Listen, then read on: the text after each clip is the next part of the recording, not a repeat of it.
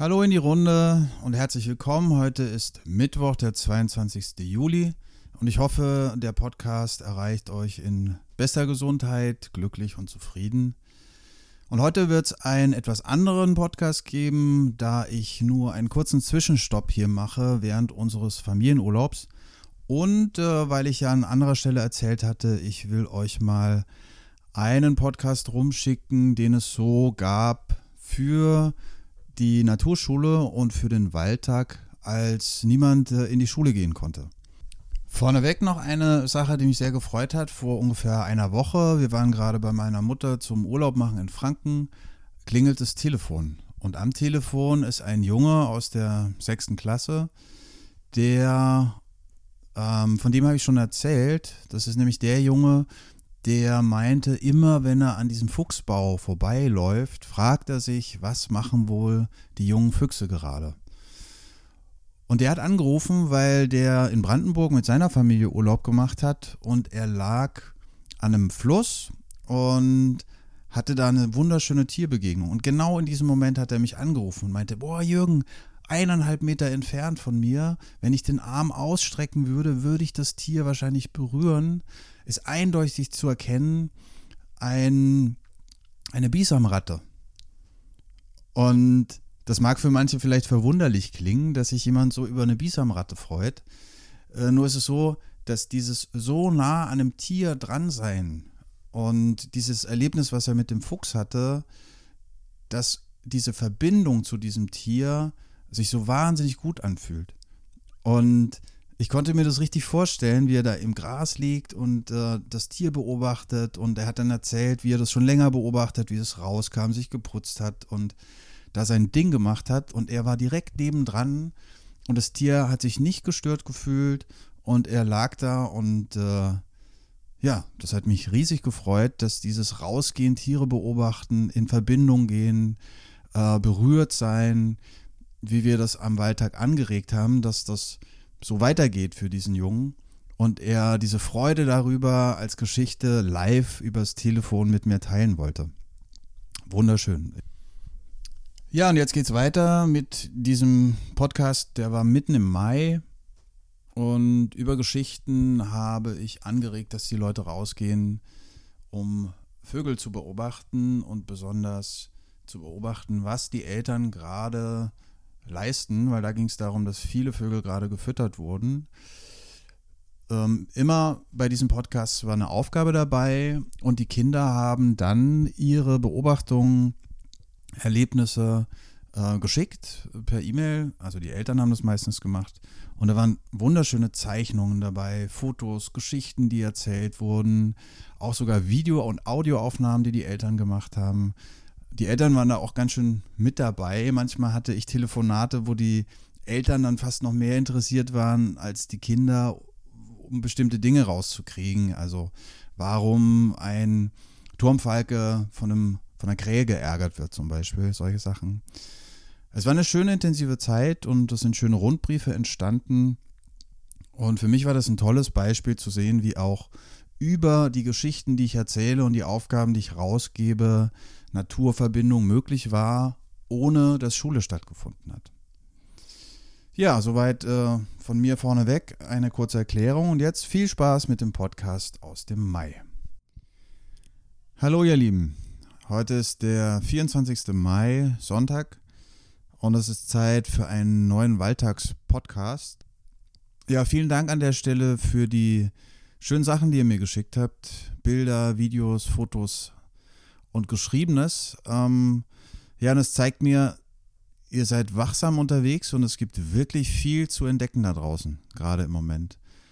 Ende Mai eine wunderschöne Zeit. Die Leute aus der Familie der Hirschartigen kriegen ihr neues Geweih. Ähm, viele Säugetiere sind gerade mitten dabei, sich umzuziehen vom Winterfell auf Sommerfell. Ich habe auch einen Fuchs beobachtet, da war das ganz deutlich zu erkennen wo verschiedene Stellen schon so eher rötlich waren, die anderen noch so graubraun. Ja, und alles grünt. Eine Menge an grünen Pflanzen da draußen. Wunderschön. Und natürlich bei den Vögeln. Da ist richtig was los. Und ich will euch ein paar Vogelgeschichten erzählen. Die ich so die letzten Tage erlebt habe, als ich draußen war. Und eine war gestern, da war ich mit meiner Frau Olivia spazieren und ich fahre ja morgens auf den Wald mit dem Fahrrad und immer den gleichen Weg entlang und ich kenne schon jetzt so die Leute da. Zum Beispiel, wenn ich einbiege, dann ist da immer der Buchfink. Ein Stück weiter vorne kommt dann, wenn ich um die Ecke fahre, ein Zaunkönig äh, und eben auch eine Singdrossel. Und die Singdrossel, die sitzt gerne auf dem Weg und sucht sich da ihr Futter. Und gestern sind wir da auch entlang gelaufen und ich gucke so rüber und habe mich schon gar nicht gewundert, weil ich wusste, da ist ja bestimmt die Singdrossel irgendwo. Und die war gerade dabei ähm, zu essen. Und Singdrosseln, die machen eine ganz spezielle Geschichte. Da kann man auch manchmal, wenn man irgendwo entlang kommt und sieht so eine ganz große Menge an Schneckenschalen rumliegen, dann könnt ihr davon ausgehen, dass da eine Singdrossel gerne ihre Schnecken aufknackt. Das nennt man dann ähm, Drosselschmiede. Und da war es eben auch so, die Singdrossel hatte eine Schnecke äh, gefangen und war gerade dabei, mit dieser Schnecke im Maul die ganze Zeit die Schale da auf den, auf den Stein zu knallen am Boden. Und wir haben uns das eine Zeit lang angeguckt wie die Drossel das so macht und dann immer wieder dann die, die Schale versucht zu knacken und irgendwann hat sie es dann geschafft und dann konnte man so sehen, wie sie den, die, die Schnecke so mit so einem Kopf in den Nacken äh, hochgeschleudert hat und dann verschluckt hat. Das war dann ihr Frühstück oder Mittagessen. Ich weiß gar nicht mehr, wann wir unterwegs waren. Ja, und ähm, was fällt mir noch ein? Welche Vogelgeschichte? Ja, morgens saß ich bei uns im, im Garten und äh, unser Garten, da ist eine Seite so eine, so eine Steinmauer, so, so eine alte Steinmauer mit so Lücken. Und ich hatte mir einen schönen Platz ausgesucht, saß da auf meinem Stuhl und habe dann bemerkt, dass ständig Kohlmeisen in den Ästen sitzen, in der Nähe. Also wir haben da so eine Esche stehen und eine Birke und immer in die Richtung der Mauer geflogen sind. Und dann dachte ich mir, naja, vielleicht wollen die da irgendwie weiter an ihrem Nest bauen oder so und bin ein Stück weg, habe mich auf eine andere, in eine andere Ecke vom Garten gesetzt und habe das beobachtet und dann ist so eine Kohlmeise, die ist an die äh, Wand rangeflogen und ich kenne so eine Stelle, da ist so ein, so ein größeres Loch die ist aber ein Stück höher geflogen und hatte so einen ganz schmalen Spalt und hat dann so ein paar Mal versucht, in diesen Spalt da reinzukommen. Ähm, der war aber zu eng und das sah irgendwie ziemlich witzig aus, weil die das immer wieder versucht hat und so äh, äh, und da nicht reingekommen ist. Und dann hat sie sich wohl erinnert, dass das ein Stock tiefer war, ist dann runtergeflogen zu diesem größeren Loch und ist dann da rein und dann wieder rausgekommen und dann habe ich das eine Zeit lang beobachtet und dann sind die immer mit äh, so trockenem Moos im Schnabel immer wieder angeflogen und haben dieses trockene Moos in dieses Loch da rein. Und naja, ich habe überlegt, ob das jetzt schon die zweite Brut ist, dass sie das Nest neu machen oder so. Hm, weiß ich auch nicht. Kann sein, weil gestern Abend habe ich beobachtet, wie in der Esche ähm, ein riesen Gezeter, ein Lärm und Gezwitscher und Gemache. Ähm, mehrere Meisen unterwegs waren Kohlmeisen wieder. Und nach einer Zeit genaueren Beobachtens konnte ich sehen, dass da Ästlinge dabei waren. Also Jungvögel, die schon äh, raus können aus dem Nest, aber noch auf die Hilfe der Eltern angewiesen sind. Und ähm, die saßen da recht unbeholfen und haben sich wenig bewegt und die Eltern außenrum die ganze Zeit Futter rangebracht und Aktion gemacht und so. Also kann sein, dass sie da jetzt schon ein zweites Nest vorbereitet haben und vielleicht draufsetzen jetzt schon. Und dann gibt es Pauli und Emily bei uns im Garten. Die haben, ähm, Sophie und ich haben den beiden die Namen mal gegeben. Pauli ist das Männchen und Emily das Weibchen. Und das sind beide Hausrotschwänze, wunderhübsche Vögel. Der, das Hausrotschwänz-Männchen hat so einen ganz äh, schwarzen Kopf und es geht bis zur Brust und den Rücken runter. Und natürlich einen roten Schwanz, so einen rot-orangenen Schwanz. Und von der Form so ein bisschen wie ein Rotkehlchen. Und das wippt auch immer so, wenn es ähm, auf einem Ast sitzt oder irgendwie, dann, dann wippt es immer so und wackelt so ein bisschen mit dem Schwanz.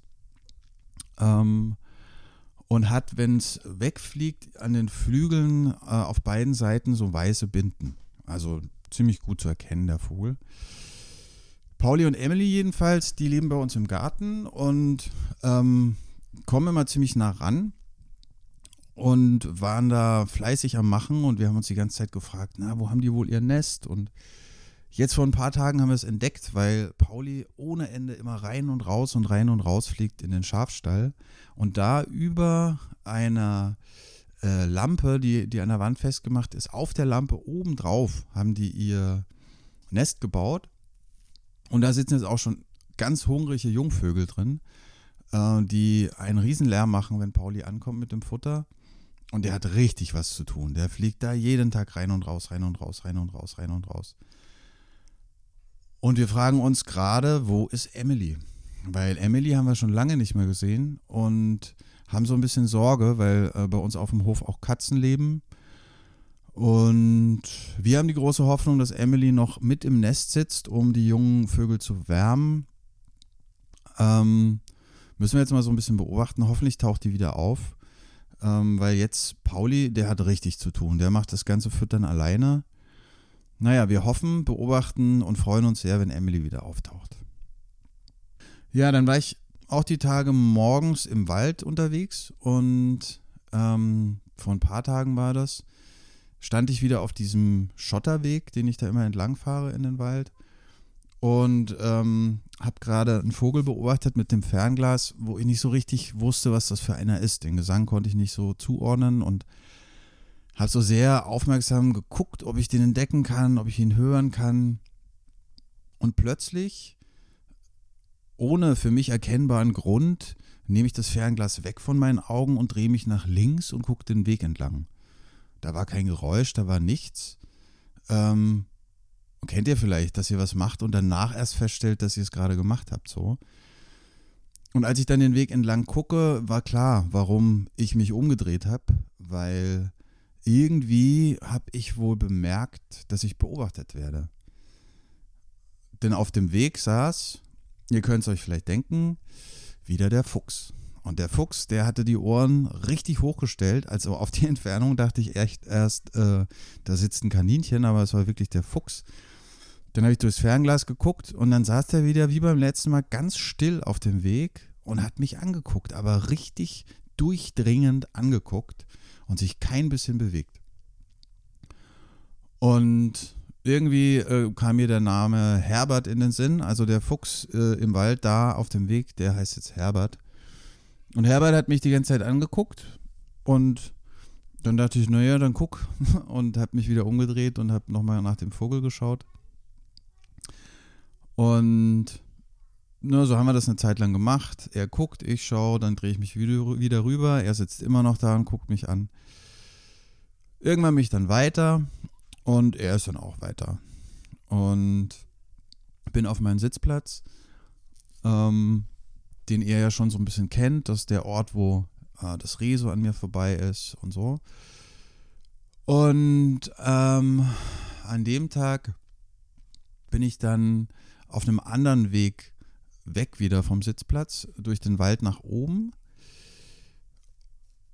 Und war so ein bisschen ungeduldig und unaufmerksam und bin da so über umgefallene Bäume drüber gestiefelt und ähm, irgendwann bin ich dann so blöd an so einem Ast hängen geblieben und bin richtig nach vorne umgeknallt und auf dem Boden gelandet so. Und als ich dann hoch bin von dieser Position, habe ich richtig lautes Vogelbaby-Gezwitscher gehört. So richtig laut. Und da, wo ich umgefallen war, das war ganz in der Nähe von so einer alten Birke. Und als ich dann hochgucke, sehe ich genau oben in der Birke ein schönes rundes Loch. Und das Piepsen, was da rausgekommen ist, kennen einige von euch vielleicht von Buntspecht-Babys. Und genau das waren die auch. Buntspecht-Babys in dieser, in dieser Birke drin. Und dann bin ich ein bisschen näher hin und dann kam auch schon der Buntspecht. Dann bin ich wieder ein Stückchen weg, damit die in Ruhe füttern können. Äh, habe mir das so ein, zwei Mal angeguckt. Und ähm, naja, die haben dann irgendwann mitgekriegt, dass ich da bin und haben so einen richtigen Alarm gemacht, die Eltern. Äh, und dann war ich irgendwann, dachte ich mir, naja, lass die mal füttern, die haben genug zu tun, die können das jetzt nicht gebrauchen, wenn ich da auch noch zusätzlich Stress mache und bin dann raus aus dem Wald. Ja, das waren so ein paar Vogelgeschichten und äh, wie ihr vielleicht gemerkt habt, bei vielen der Vogelgeschichten geht es darum, dass die Eltern gerade damit beschäftigt sind, ihre Kinder zu füttern und großzuziehen. Und damit hat auch die Aufgabe zu tun, die ich euch mitgeben möchte, ähm, nämlich geht in den Park, in den Wald oder dort, wo eben Natur ist, in eurer Nähe und versucht, mh, hm, Vogeleltern beim Füttern zu beobachten. Und das könnt ihr so machen, wie äh, ich das in einigen Geschichten erzählt habe. Ihr könnt Glück haben, dass ihr da entlang lauft und auf einmal hört ihr äh, die Kinder zwitschern. Also geht mit offenen Ohren und gemütlich und langsam durch die Landschaft und versucht zu hören, ob ihr irgendwo ähm, Vogelkinder entdeckt, weil die sind ganz schön laut.